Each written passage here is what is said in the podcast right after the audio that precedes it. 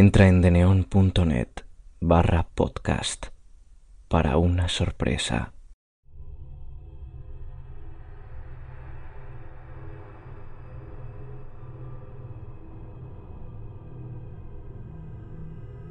La otra casa.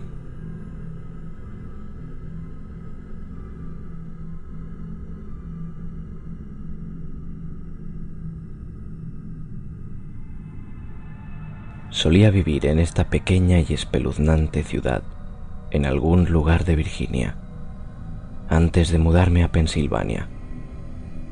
Lo que más recuerdo de ese lugar eran las historias que se contaban sobre la casa encantada. Cuando yo vivía allí, nunca aprendí mucho sobre ella, aparte del hecho de que estaba embrujada.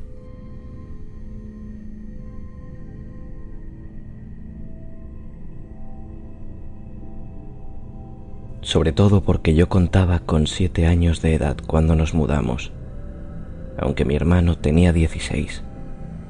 Hasta el día de hoy, cada noche de Halloween nos cuenta las cosas que descubrió sobre esa casa tan terrible. Son historias que nunca fueron contadas a los niños más pequeños. Solo se compartían entre los padres y los tíos mayores mi hermano es muy serio al respecto y mi padre todo el tiempo le dice que deje de hablar tonterías cada vez que menciona el tema.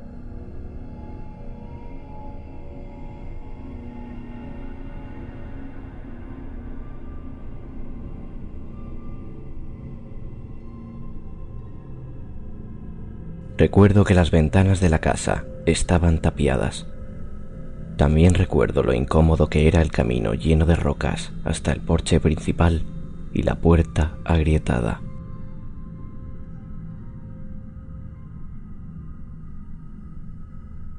Esta era la casa sobre la que los niños más grandes bromeaban cada vez que se acercaba la noche de brujas. Todo el tiempo se retaban a entrar unos y otros.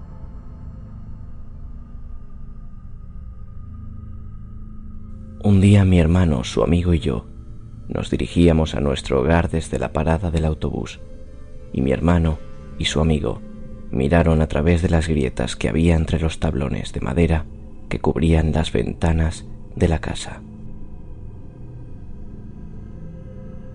Todo lo que mi hermano dice sobre lo que vio es que se trataba de una casa cualquiera. Recuerda que no era tan vieja, pero sí se veía algo destruida.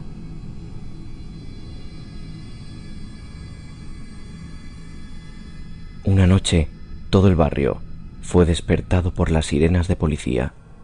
Dos patrullas y una ambulancia llegaron a toda velocidad a la casa.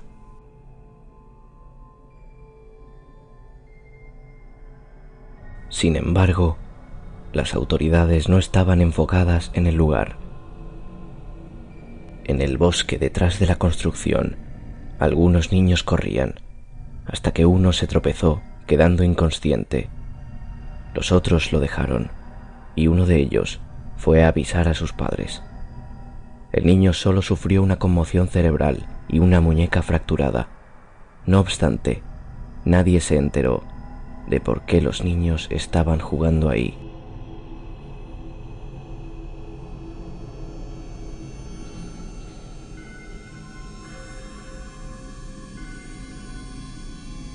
Durante semanas, todos en la ciudad estuvieron hablando del incidente sin cesar.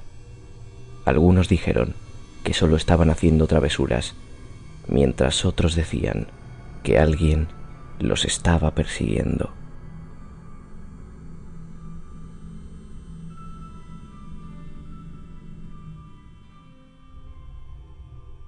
Un mes y medio más tarde, después del incidente, se volvieron a escuchar varias sirenas por todo el vecindario mi hermano y yo recordamos estar sentados en el porche al lado de nuestros padres.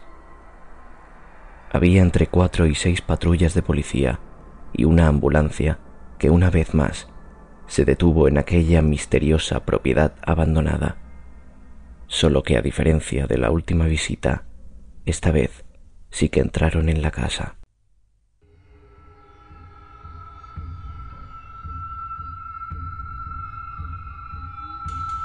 Mi hermano y mis padres nunca continúan la historia a partir de ese instante, pero todo lo que sé es que después de aquel día, mi padre hizo que su compañía lo transfiriera de trabajo a Pensilvania.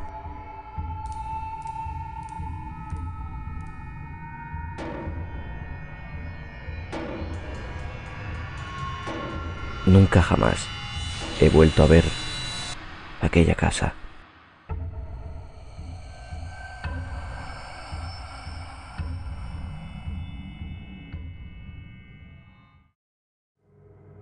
Si quieres patrocinar el podcast, contacta conmigo en cuentos cortos de terror. Sígueme en Twitter para no perderte ni un solo relato, arroba cuentos terror con tres R's. Buenas noches, que descanses.